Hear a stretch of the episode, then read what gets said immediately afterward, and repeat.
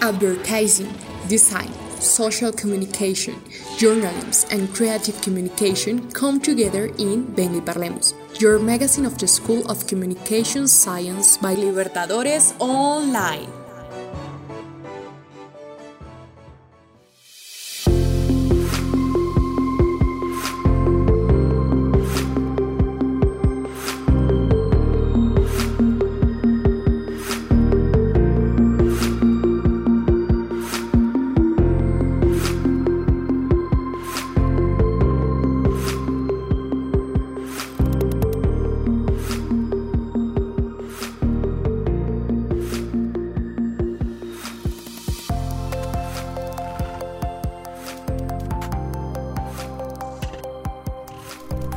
Welcome all our listeners. In today's program, we will talk about education with my partner Jason. Let's start. Education is the practical and methodological training that is given to a developing and growing person. It is a process by which the individual is provided with essentials, tools, and knowledge. Uh, to put them into practice in every life. The learning of a person begins from his childhood when entering institutes, college, schools, or college uh, where a previously studied and educated person will implant in the small identities, ethical and cultural values um, to make a person of good in the future. The concept of education is defined uh, as a process through which individuals acquire knowledge be it skills, belief, values, or habits from others who are responsible of um, for transmitted them using different methods such as, uh, for example, um, discussion, storytelling, storytelling, um, the example is first research and training. Um, Colombia outside uh, the region trend because the artificial character of so-called secondary eh, education level is expressed in the arbitrary discondition between academic secondary education and technical secondary education. In an overview of the countries of, of the region, Colombia is the only one that has a secondary education level of two degrees, which distinguishes in between an academic high school and a technical high school. Education in Colombia is uh, constituted uh, in a different way that is not vibe to later trained professionals. Education in Colombia is constituted um, in the reality of the education institution. Technical bachelor does not correspond to a cycle but to the six post-primary grades. These are the case of technical, agricultural, industrial, and commercial schools on which the will at the end of primary school does not choose because it is what's in in their municipality or because the parents consider that is the best size it qualifies them for work it is also arbitrary because children very early then are 11 years old and inserted in a technical education which means that when they finish 11th grade they uh, do not want to know anything about agriculture industrial the commercial or the accounting how how is the concept developing in other countries jason you have a guest thank you joseph for accepting our invitation tell us a little bit about yourself profession, employment and work experience, where do you live, what position do you currently hold? My name is Joe Matasik. Uh, I am a school administrator.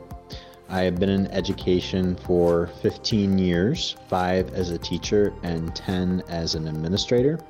I live in Portland, Oregon, in the United States, and my current job is the middle school principal at Hosford Middle School. What is your opinion on the models of education in the United States? When I think about education in the United States, Um, for the first 13 years of education, it is fairly standardized for all students. They go to kindergarten, and then elementary school, maybe middle school, and then high school. Um, after high school, students have the option of going to community college, getting technical training, going to a four year university. After a four year university, people go into more specialized fields. Um, and there they get a lot of specific training for the types of jobs they want to have. What difference do you think American educational models have compared to Latin American educational models? In many ways, I think the systems are very similar between the United States and Latin America. Um, one difference that I do notice is that the first 13 years of foundational education that I mentioned in the United States, in Latin America, that number of years can be uh, shorter, so that students might finish before they're 18 years old, or that school might not be as complete, that um, students might not be attending the full day, uh, and things like that. One more difference is after those first 13 years, while it is optional, students can go to a community college either for free or at a very low cost and continue their education. What do you think should be fundamental in education and models in early education?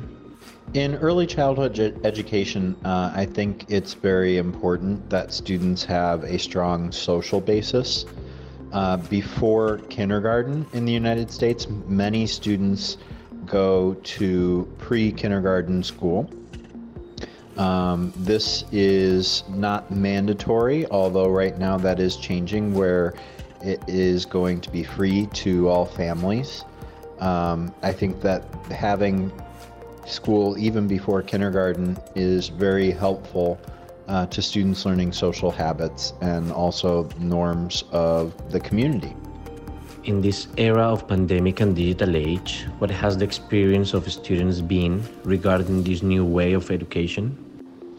One thing that I think was very impressive during the pandemic uh, was the availability of computers and internet. Uh, I thought that this was going to be a big thing that prohibited students from engaging in education. Um, in my community, and I don't know of many communities that weren't the same way, every kid was able to have a computer and internet, and therefore they were able to engage online in education. Um, there are some students this did not work well for, that the setting itself was not good, but in terms of access, it was impressive that all students had the ability to get online and engage. Do you think that this stage of virtual education will have any negative effect on the educational development of students? I think the negative effect on students' development was more about their social skills. Um, you know, the fact that students were not engaging with each other at school, or for that matter, not much outside of the home, really has negative effects for early childhood development. Um, yes, there are some students that had difficulty, you know, using online features, and that definitely did set them back. But I think the education was provided, and for those who took advantage of it, you know, in terms of academic skills, they were able to progress. In terms of social skills, there is a huge deficit simply because they could not be physically together and interacting in person.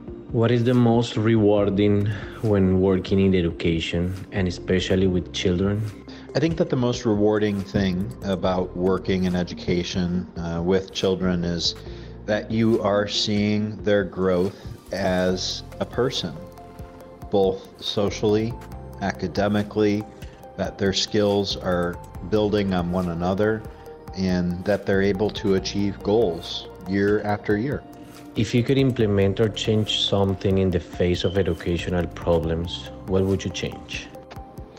I think what I would change, uh, especially in those first 13 years of, of fundamental education, is more options for students because, uh, in general, most people fall into this one size fits all model.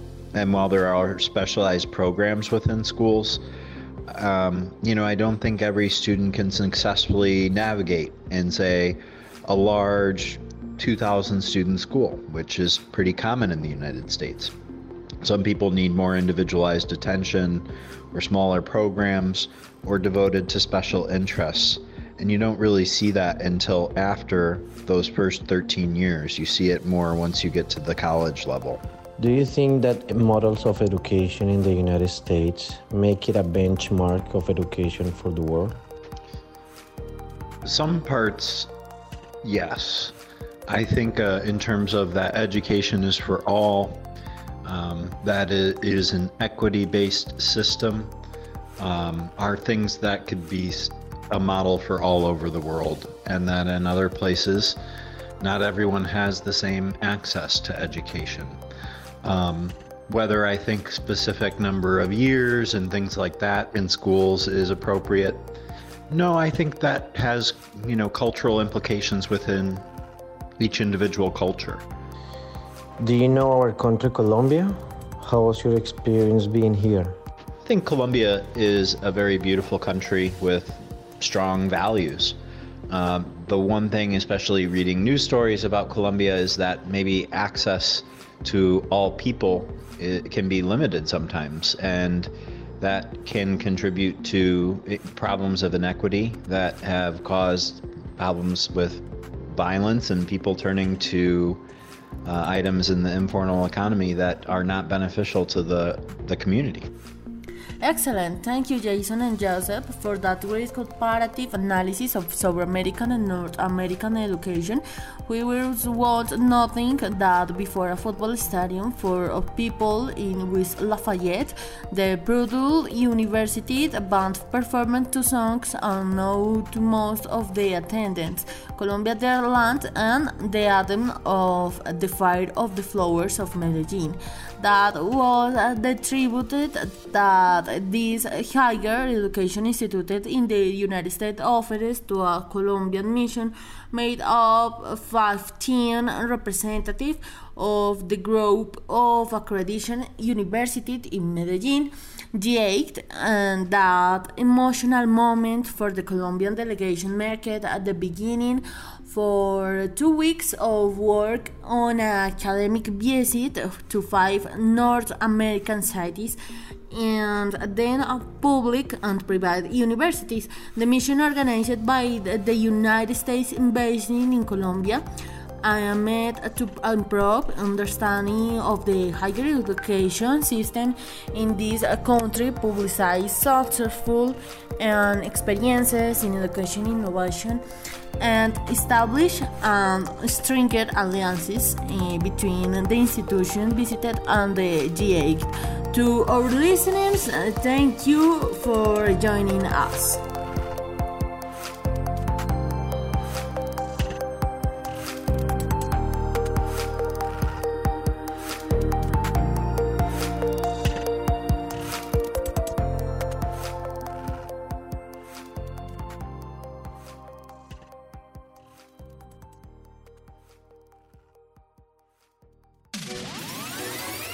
Advertising, design, social communication, journalism, and creative communication come together in Ven y Parlemos, your magazine of the School of Communication Science by Libertadores Online.